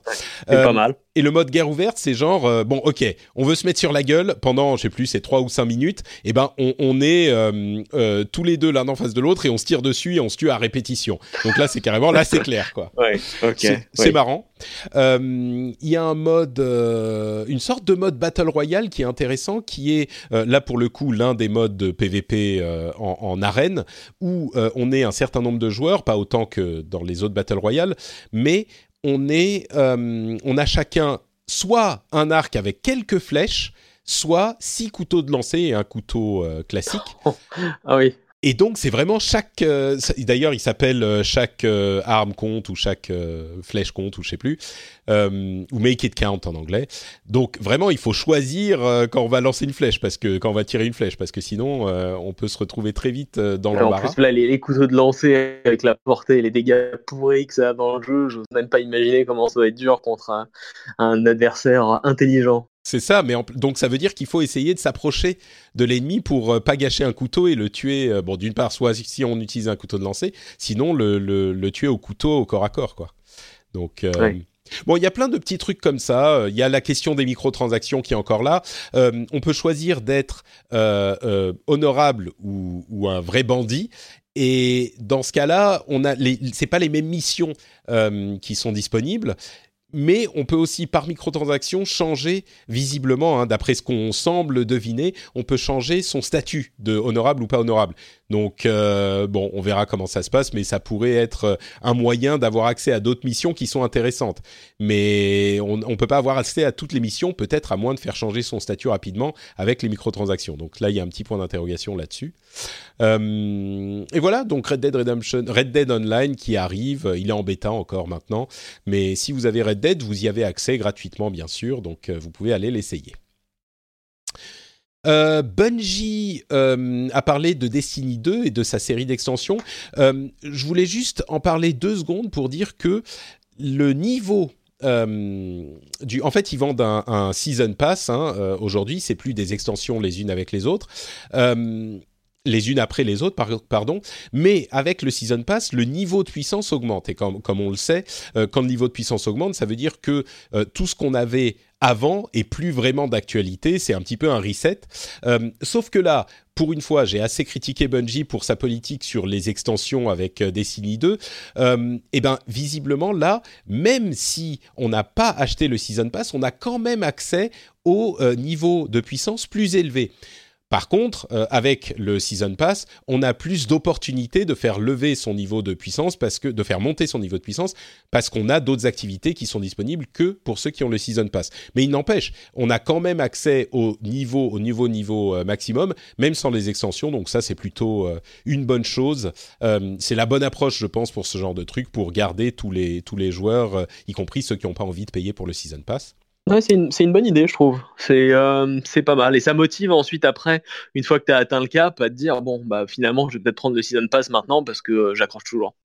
Ouais, il y a ça, il y a le fait que c'est des autres activités qui ont l'air sympas.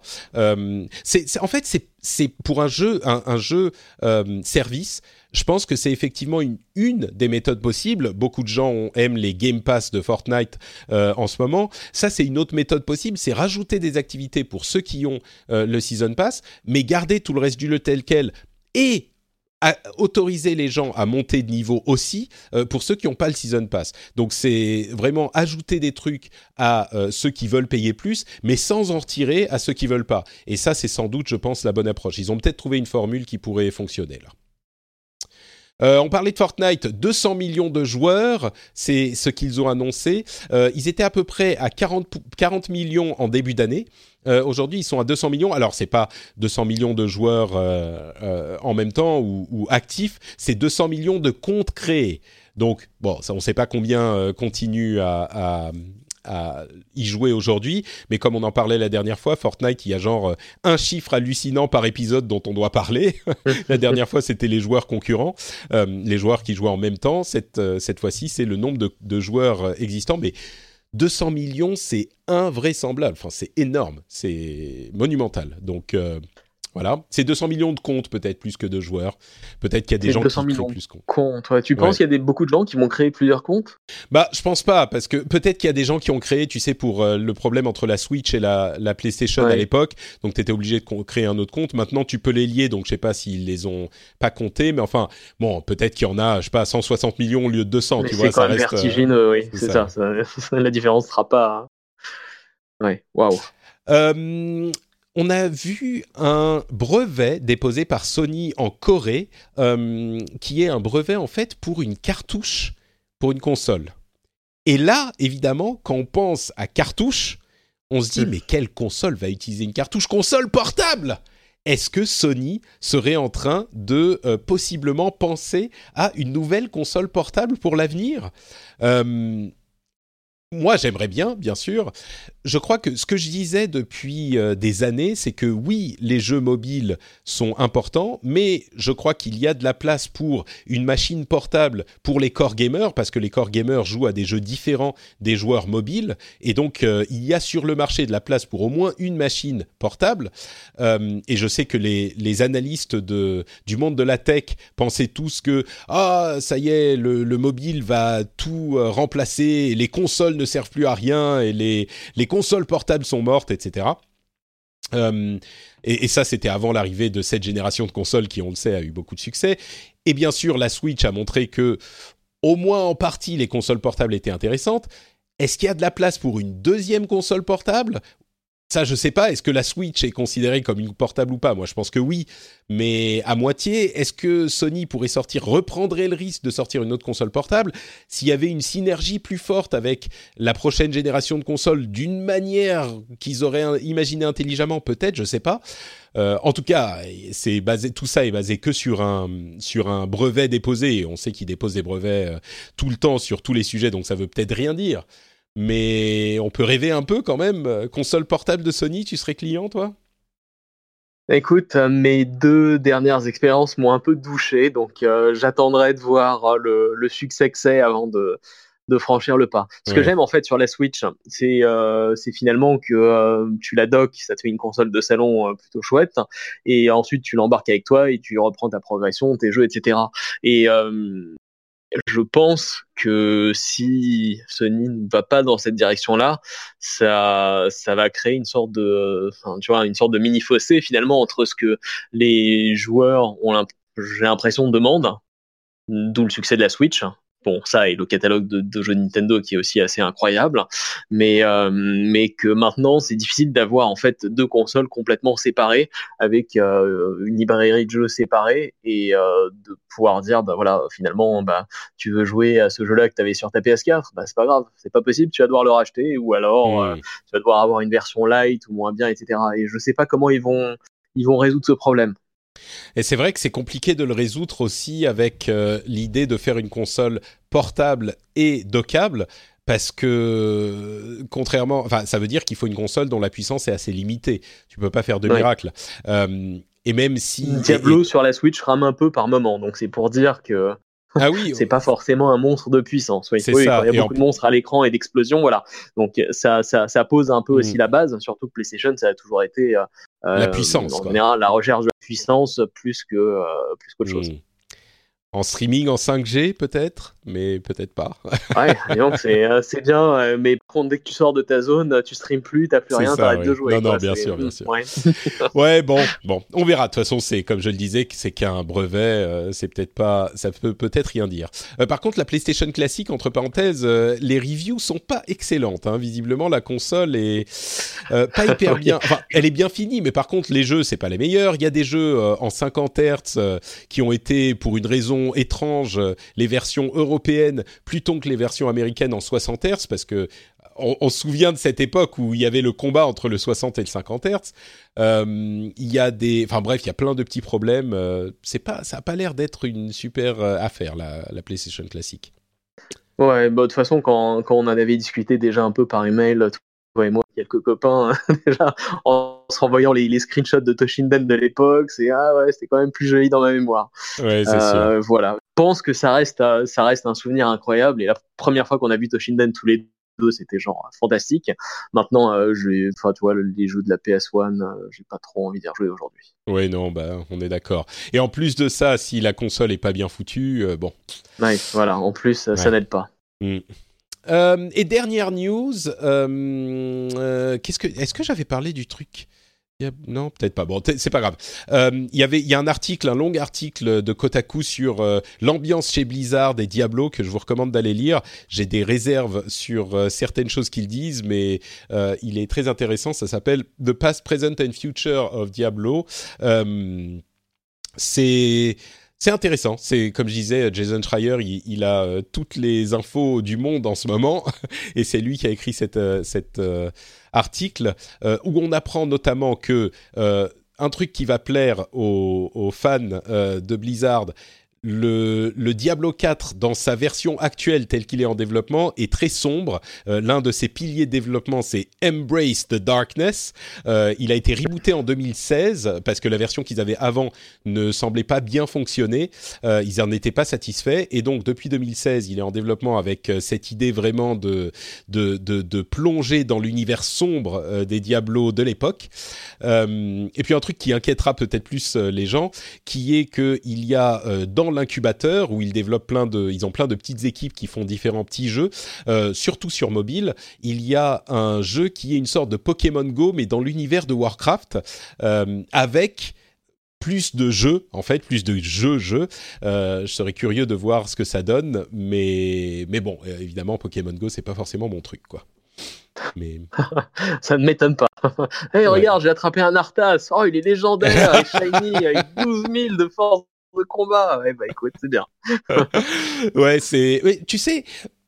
L'autre truc qui était intéressant dans le dans l'article, c'est qu'il disait euh, qu'il y avait que, que c'était vraiment les développeurs qui voulaient euh, créer ces jeux-là et créer ces jeux sur mobile. C'est pas que euh, les gens d'en haut sont arrivés en disant les jeux mobiles ça marche et maintenant il faut faire des jeux mobiles.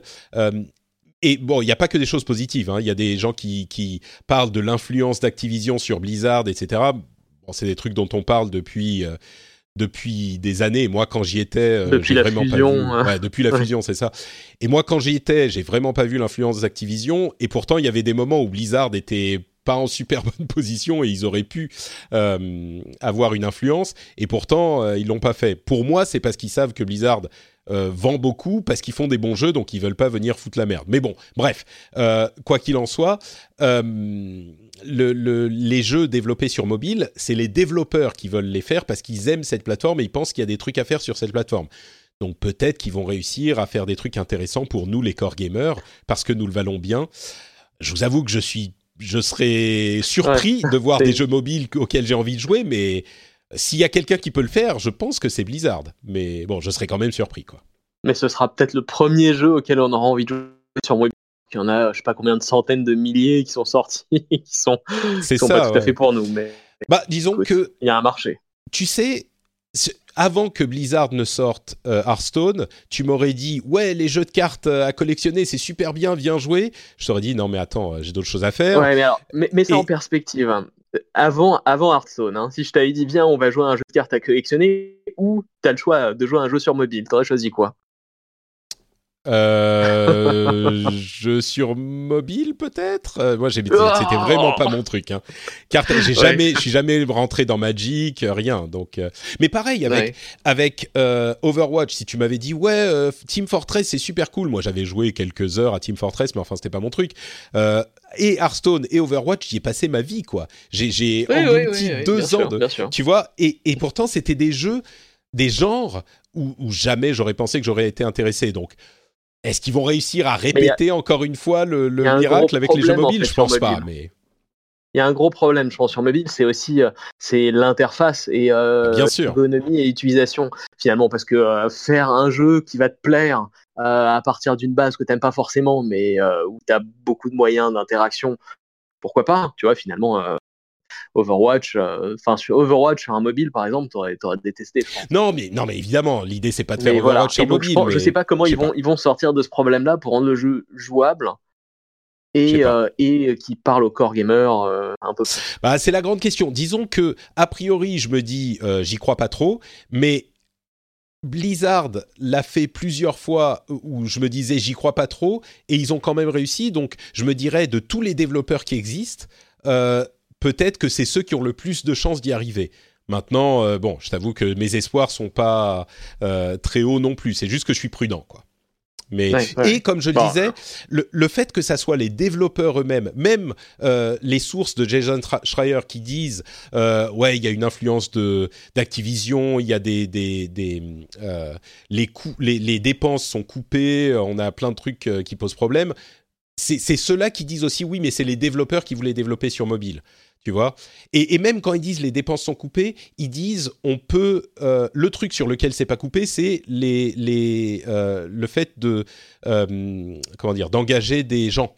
Tu vois, si on a des développeurs dont on a besoin, on les engage quand même. Et, là, on dépense pas le, les dépenses sont pas coupées. Donc, je sais pas, moi ça me semble c'est juste que ils ont pas. Tu vois, sur les, les 18 prochains mois, c'est ce que je disais dans mon podcast anglophone.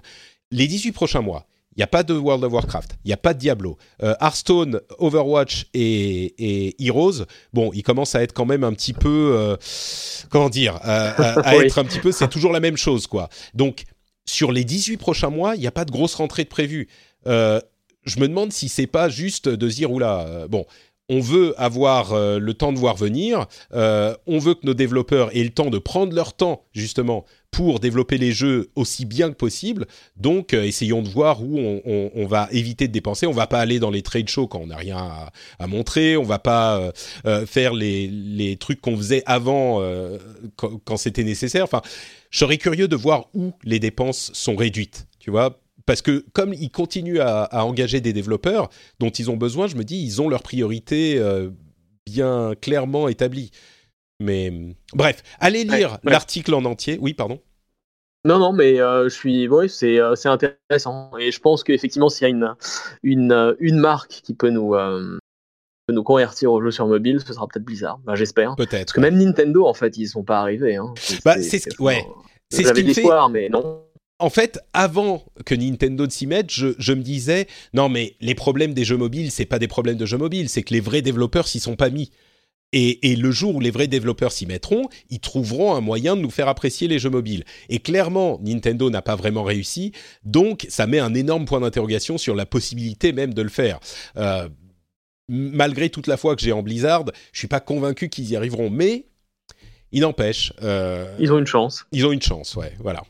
Et puis, euh, disons que l'important, comme je le dis depuis cette histoire de problème de présentation de Diablo euh, ou de pas de mmh, présentation de Diablo, euh, c'est que tant qu'ils continuent à faire des jeux sur PC pour nous les core gamers, parce que nous le valons bien, bah moi, bon, après ils peuvent faire ce qu'ils veulent ailleurs, quoi, je m'en fous.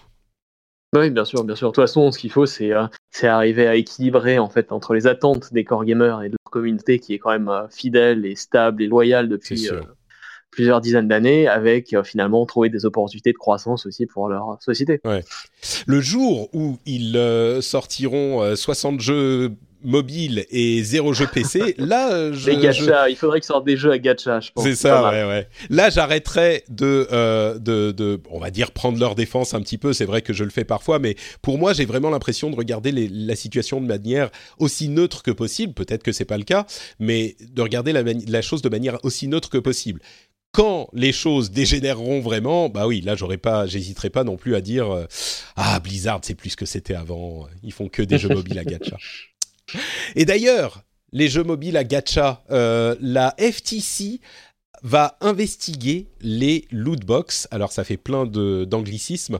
Euh, la FTC, c'est quoi? C'est la Federal Trade Commission. C'est l'organisme aux États-Unis gouvernemental qui s'occupe de gérer les problèmes de euh, commerce et ils ont reçu une requête euh, d'enquête sur les lootbox, sur les principes des lootbox, et donc ils vont enquêter dessus.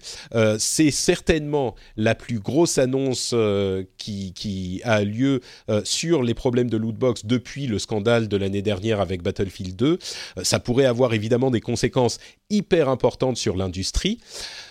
Je crois que, sans jouer au Nostradamus, euh, il est très peu probable que ça se solde par une interdiction pure et simple des lootbox euh, pour tout un tas de raisons. On va pas replonger dans les débats sur les lootbox, mais euh, d'une part, il y a l'industrie est un petit peu, en, grosse partie certainement grâce au, scandale de l'année dernière, est un petit peu en train de s'éloigner des lootbox et de leur préférer des modèles comme les euh, Battle Pass de Fortnite et ce genre de choses, euh, ou les Season Pass, etc. Euh, et, d'autre part, s'ils interdisaient un truc, ça, ça serait peut-être interdire au moins de 18 ans, ou ce, ce dont je parlais à l'époque, le fait d'afficher les pourcentages de chances de recevoir des trucs ou tout ça. Je pense pas qu'ils vont euh, totalement interdire les lootbox comme on l'a vu en Belgique ou, ou, dans d'autres pays. Euh, mais on verra. Hein. L'enquête va certainement prendre du temps, euh, puis on verra à quelles conclusions ils arrivent. Ça va être une enquête qu'ils vont faire en partenariat avec les représentants de l'industrie. Si les représentants ne collaborent pas, ils peuvent envoyer euh, des demandes d'information qui, sont en fait euh, des demandes légales, et leurs décisions ont en fait pouvoir de loi en quelque sorte. Donc c'est une grosse histoire.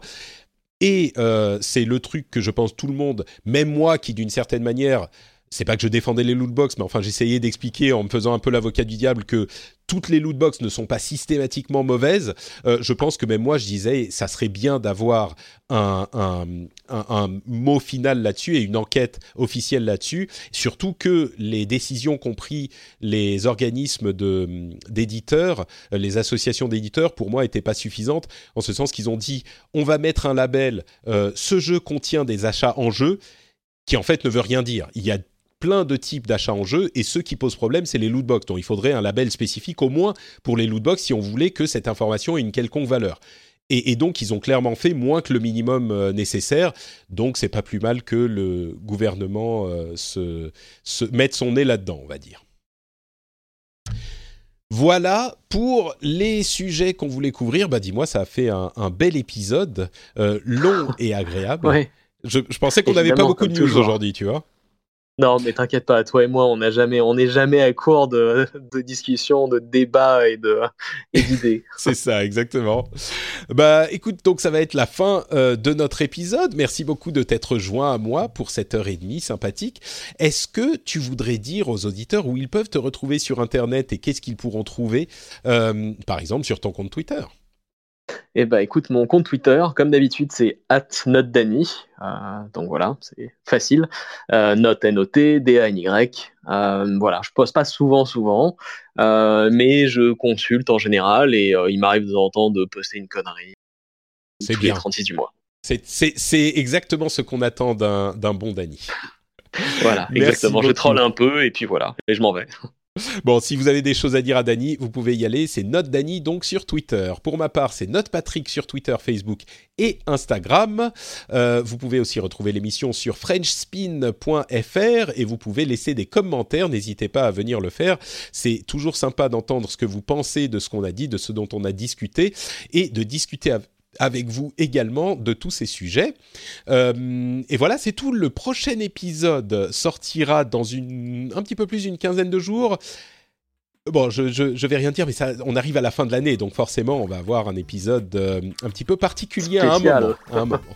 Ouh, quel On- suspense. On vous remercie de nous avoir écoutés et on vous donne rendez-vous dans une quinzaine de jours. Ciao à tous À bientôt.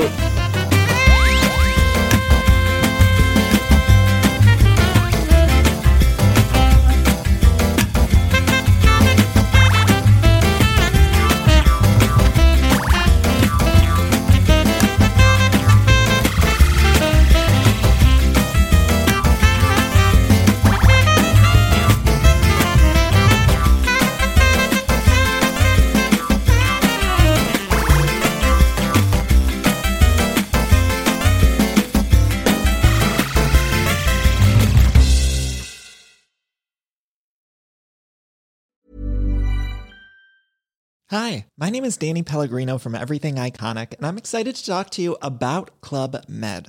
Club Med operates beach and mountain resorts and is the best all inclusive getaway for families. They have Club Med Punta Cana, their flagship family resort, and many other options in Mexico, the Caribbean, and around the world. Club Med are the pioneers of the all inclusive concept, which is the best way to vacation. Great for families, groups, or even solo travelers looking for land and water sports, delicious food, and a place to make unforgettable memories. Visit clubmed.us, call 1 800 Club Med, or your travel advisor.